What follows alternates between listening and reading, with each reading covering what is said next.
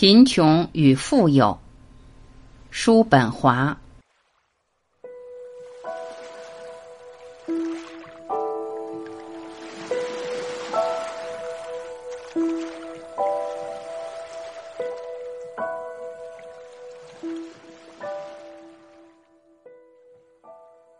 比起从没真正体验过贫穷的人来，那些经历过匮乏的、害怕贫穷，也更容易铺张浪费。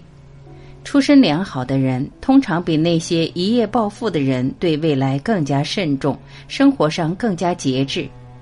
乍看之下，贫穷似乎并不是太可怕。生来就富有的人们，将财富看成是没有它就不能活的东西。如同空气，他们有条不紊、精打细算，并且勤俭节约，终其一生都在守护自己的财产。世代受穷的人家对贫穷早已习以为常。倘若偶然的机会让他发了财，他会将之视为巨大的盈余，就该用来享受或浪费。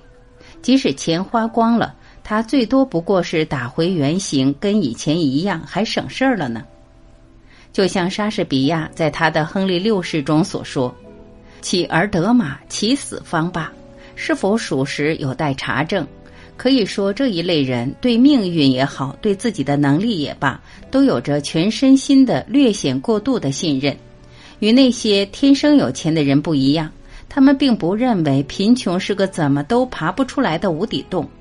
就算再次陷入贫困，他们只会认为那就从头开始打场翻身仗就好。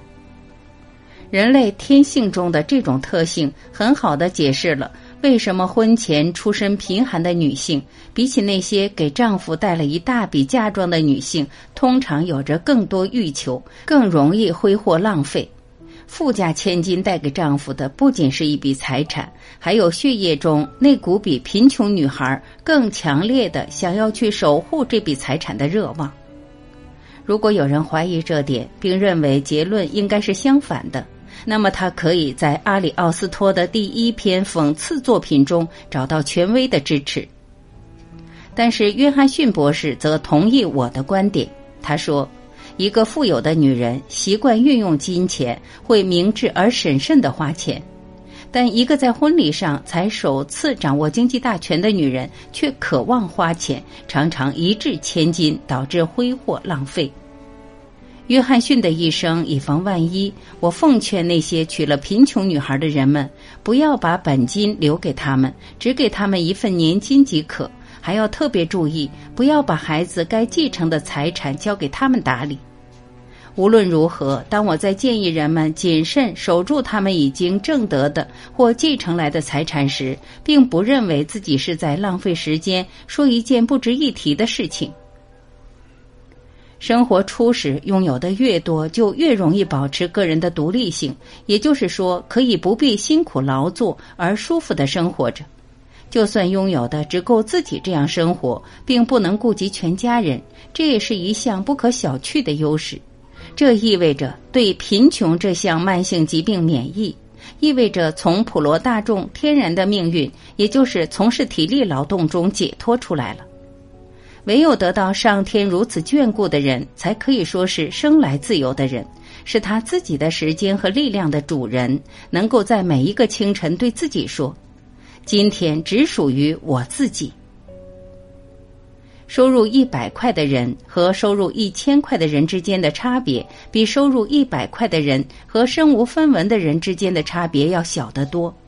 当具有高度精神富裕的人继承了大笔家产，那么这笔财产将发挥出它最大的价值。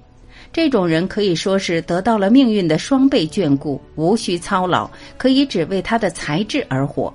他可以创造出既能服务普通大众，又能提增自己荣誉的作品，取得别人达不到的成就，百倍偿还他所欠下的俗世的账，或是使用其财富来开展慈善事业，更好的为同胞们服务。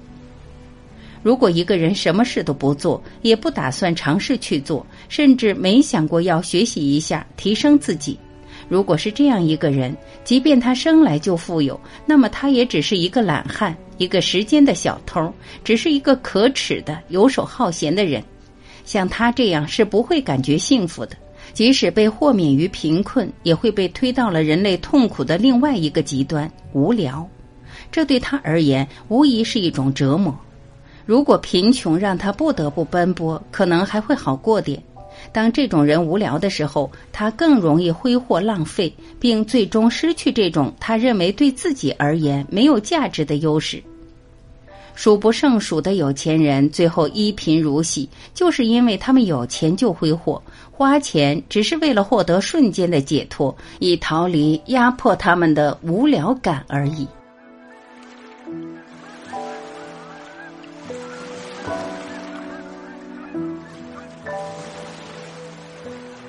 感谢聆听，我是晚琪，再会。